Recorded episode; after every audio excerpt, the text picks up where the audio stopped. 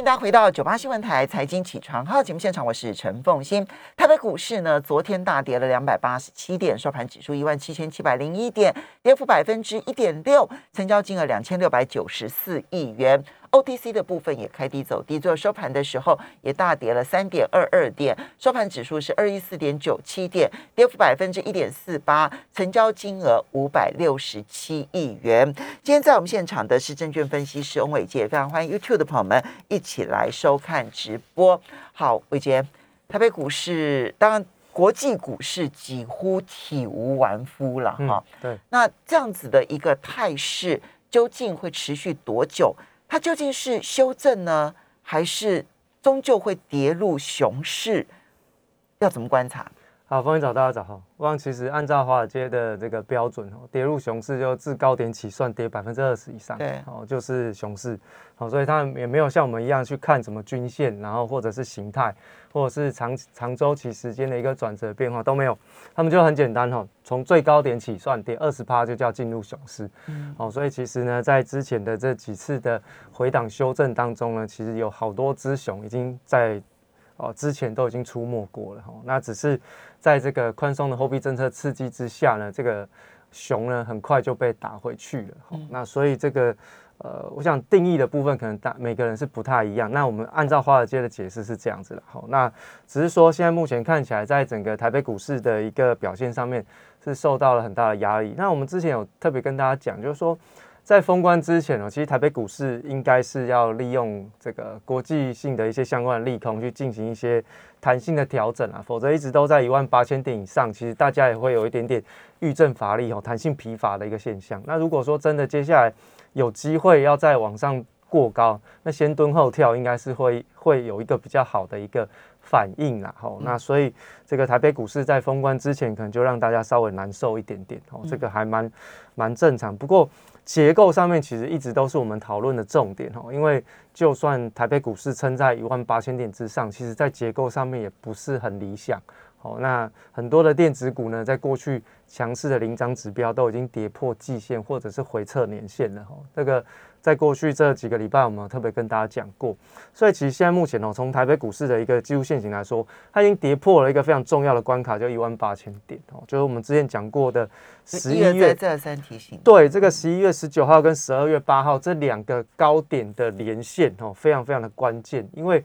它有几个重要的观察的意义。第一个是它是最近这三个月以来的大量成交的累积区，那都在一万八千点以上，所以现在可以确定哦，这个过去这三个月是有很明显的套牢压力存在。那第二件事情呢，就是说在这个台北股市最近这两天呢，啊防守失利之后呢，似乎有看到回档，就是放手让它回档修正的一个现象哦。那一月十号的这个低点。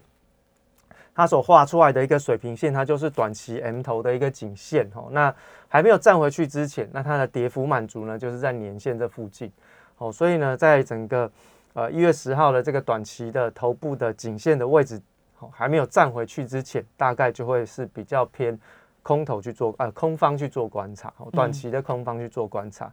那可能它就是比较偏中期的哈，这不是极短线，它可能就是比较偏中期，因为已经有三个月的这个套牢的压力，所以它的时间就会比较长一点点哦。要站上这个颈线呢，压力其实有点重。好，那另外我们看到月季线的一个扣底位置呢，月线是一万八千两百点，要往上扣底到最高一万八千六百点以上哈。我说。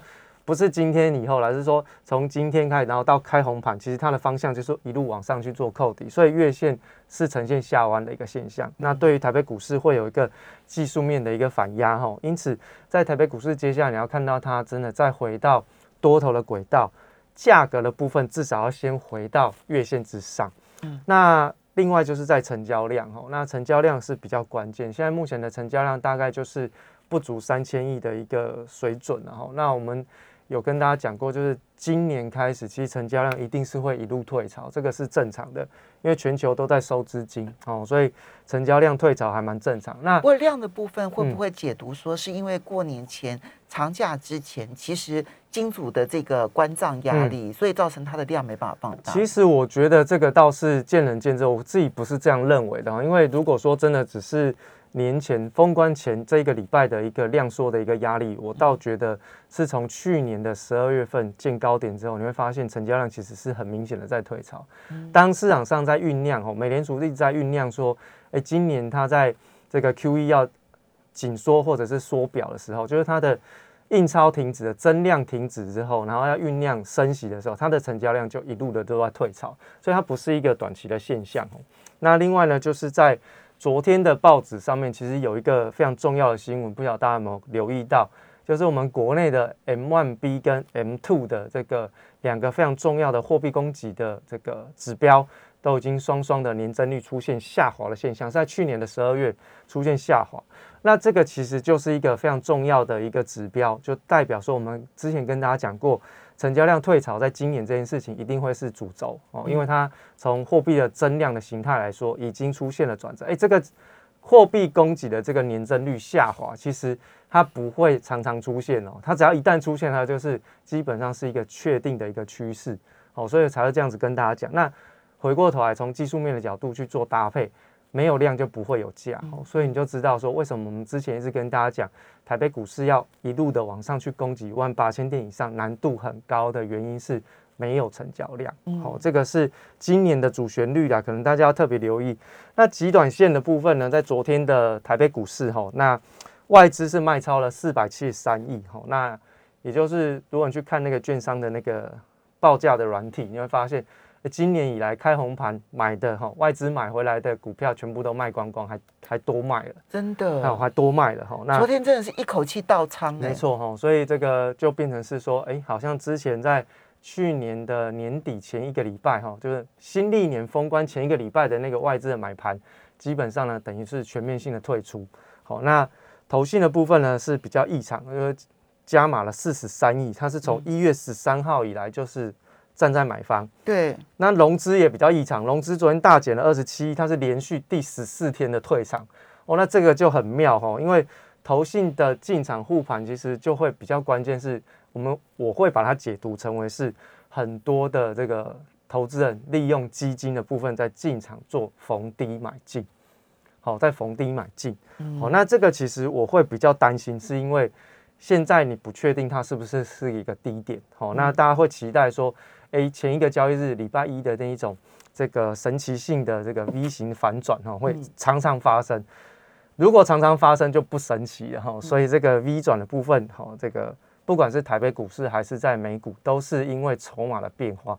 美国股市的那个千点大 V 转，是因为有一个这个期权的卖方哈，去把那个所有的 Put 大量的抛出，那变成是一个嘎空的行情。嗯，那这个嘎空行情出现之后，造成散户。错误的解读成为是，哎，市场上有人要护盘了，赶快进场抢，才造成这个所谓的千点大反弹。它并不是基本面有人要政策护盘，没有哦。其实也并不是真的有低档的承接力道，哎，没有哦，没有哦。那这个一般的散户投资人是很容易受到市场上风吹草动的影响，就进场去拼命的加嘛。但事实上，今年如果要去做所谓的逢低承接，至少在美股。这个策略很有可能会遭受到很重大的压力，哦，这个是要提醒大家注意的地方。所以其实从整个台北股市的一个结构上面来说，我们认为哈，它没有回到月线之上，基本上就还是比较危险。那极短线哈，短线就是从现在一路到新春开红盘回来之后，我们要看的是一月十号这个低点，哦，因为距离现在的位置其实还蛮近的。好，那所以说它如果会站上，基本上台北股市才能够。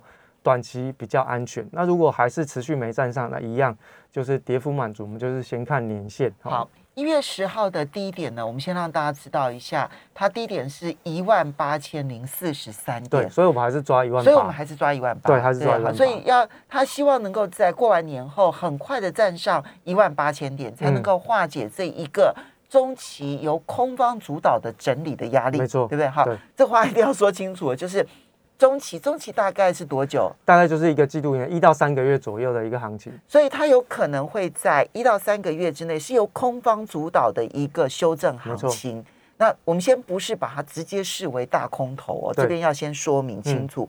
但是呢，月线的技术性反压可能会变重。对，好，这边因为月线开始要反转下弯了，对，没错，所以呢，你现在往上这个攻击，往上呢，希望能够赶快站回这个一万八千点之上，你去碰到月线的反压，对，这个部分要小心。对，第二个量始终没有办法放大，没错。然后呢，这几个技术面上的问题，这是过完年后我们要特别注意的。嗯，那么至于在这个筹码面的部分。外资的动态，哇，这个之前过年前，在在这个二零二一年的时候的年底，你看他拼命买超，对，这两天一口气就卖掉了，对，哈，他就只花了两个交易日，对，就今天跟上个交呃跟前前一个交易日，哈，就这个速度非常的快，嗯，所以外资的动态要小心。那投信的动态其实被市场认为是激励市场很重要的原因。对，就大家会觉得把它认为是内资，但事实上哦，这个投信的部位它是基金经理人。那基金经理人他的操作绩效来自于基金，基金其实还是在投资股票。那投资股市，大家会觉得哎，股票是不是比较危险？那我买基金好了。反正大家会有个错误的观念，是觉得长期投资基金不会赔钱。这个是非常错误的观念哦。我认为，其实你还是要去慎选，除了基金之外，另外一个进场的时间点很重要。哦，那这个看起来是有一些连续低阶的买盘进场，大家会觉得说，哎，没看过这么大的跌幅哦，那好像是不是我有机会可以逢低抢短一波？哦，不管是股票还是在基金的部分，那尤其是基金，大家会觉得好像。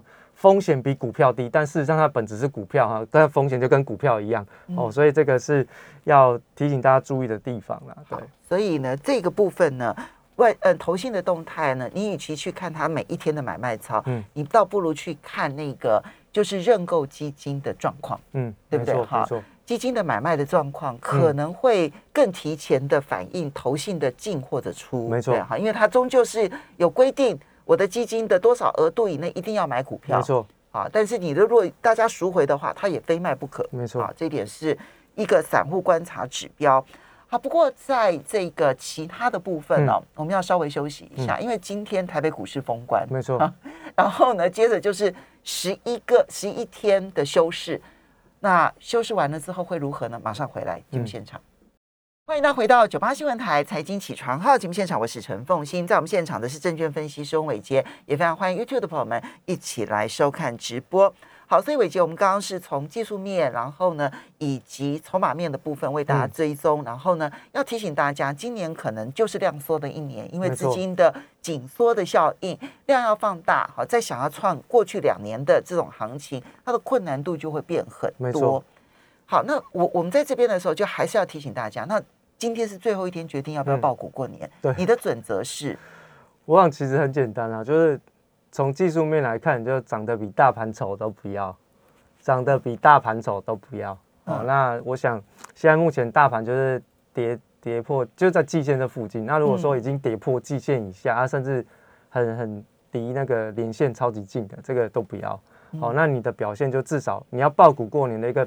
表现至少你的技术面要比大盘还来得更强，至少你是站在季线以上啊，或者是在月线以上，好，那它还在震荡的啊，没有也没有明显的跌跌势的，那这个是从技术面来说，应该是可以比较呃爆股过年的一个标准之一的。那另外产业面的部分，我个人会觉得全市场的产业面应该都会面临到一波基本面的修正，所以其实在全产业的部分就没有什么太太有机会爆股的。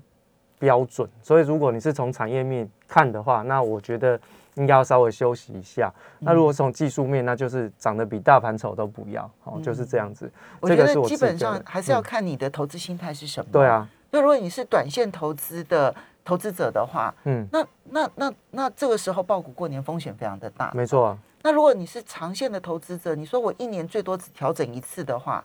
那你就没有什么报股不报股的问题啦，你就是本来就长线投资啊。这样的投资应该成本超级低，对，所以可能短期当中你还不太需要担心。然后第二个很重要的指标就是呢，你有没有借钱投资？嗯，对，如果借钱投资，那当然早就应该要关账的了，哈，就不应该这个时候还有报股过年的问题。然后第三个检测的点就是，如果在这一段期间国际股市重挫百分之二十。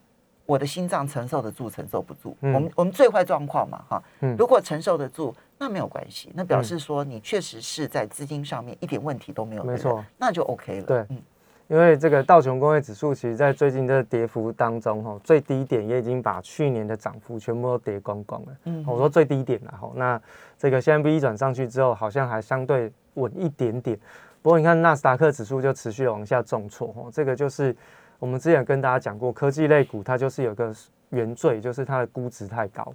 好，那这个是，但你看啊，道琼工业指数也在跌，科技类股在跌，但是你看从长期的角度，从高点回档修正以来。道琼是不是跌的相对比纳斯达克指数来的少？所以我们说的是相对嘛。好，我们上个礼拜提醒大家，它只有可能是全金融市场的一个估值修正，但相对于科技类股来说，非科技类股它的修正力道没那么强。哦，可能就是这样子的一个哦这个环境。就今年以来，道琼是跌了百分之五点六二，但纳斯达克已经跌了百分之十三点四了。对，好，那所以这个就是差异了哈。好，那我想其实还是跟大家分享一个就是。国际上面的一些华尔街、美国股市的一些相关的看法吼，那我要跟大家讲的还是在通膨。那现在目前他们还是在针对通膨去进行一个这个要不要去升息，或者是加上缩表的这个压抑通膨的这个角力战。那现在目前呢，在美国股市下跌之后，开始慢慢的有声音传出来，到底美联储还会不会持续的升息？我认为可能升息一个上半年可能升息一个一次到两次，这个还蛮正常。那我认为缩表它应该不会太草率的进行。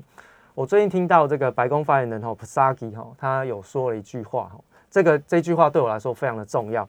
他说现在的政府哈，就是他们现在的执政党哈，拜登总统不是股市不是像前总统一样拿来衡量经济有没有成长的一个标准。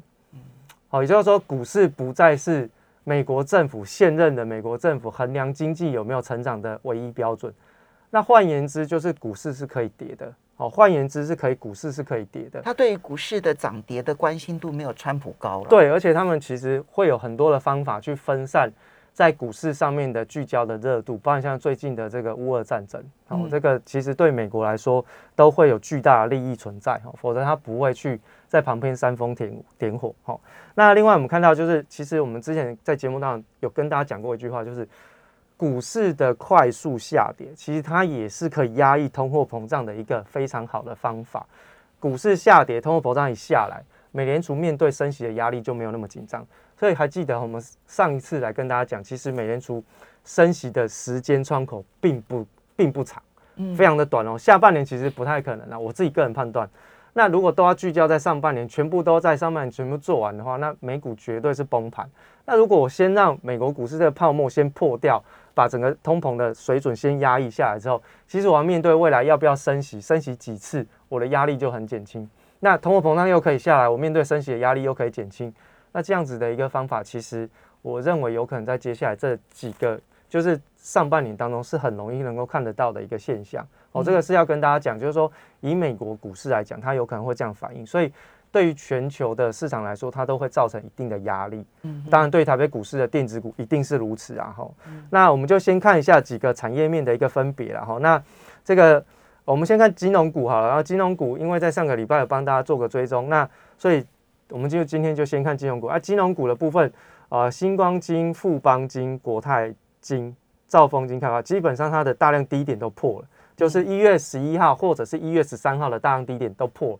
最近又跌破，所以代表说金融股它没有撑住这一波修正，好，那它可能回撤的目标应该也会是在年线。不过因为金融股它过去上涨的速度就比较慢，所以呢年线也相对的距离现在的位置是比较近，所以它有可能会下跌回撤年线，但是幅度可能不会像科技股这么夸张，嗯，好，所以这个金融股的部分可能还是会有价格修正的压力。所以过去如果大家是在操作金融股的部分，如果在跌破没有去做调整的时候，可能要有一个心理准备，就是可能它会回测年线。嗯，那年线会不会撑得住，就要再看接下来整个市场上面的一个反应哈。至少年线应该是要有撑。如果说年线没有支撑的话，那基本上连金融股都撑不住，那对于全市场来说，好，这个基本上估值修正压力基本上会是超越市场上想象的大。嗯，哦，这个就比较不太妙。哦，所以金融股应该是。多头能不能够撑得住的最后一道的观察指标，好，这个是在金融股的部分。好，那另外我们看到电子全指股了哈，那我们就看一下比较有可能止跌的一个位阶。那台积电的部分，它一月十四号的低点已经跌破，看起来回撤年线的机会是非常非常大。哦，那为什么台积电会跌？哈，基本上跟艾斯摩尔的这个猜测有关。哦，艾斯摩尔的猜测跟台积电今年的猜测其实目标对不太起来。这是这个半导体分析师陆行之所提出的一个疑问。嗯，哦，那大家可以稍微去看一下陆行之的一些相关的分析。不过，美国政府、美国商务部今天早上公布了一个他们对半导体的调查，然后去年不是炒的这个沸沸扬扬的台积电、三星要不要提供这些讯息？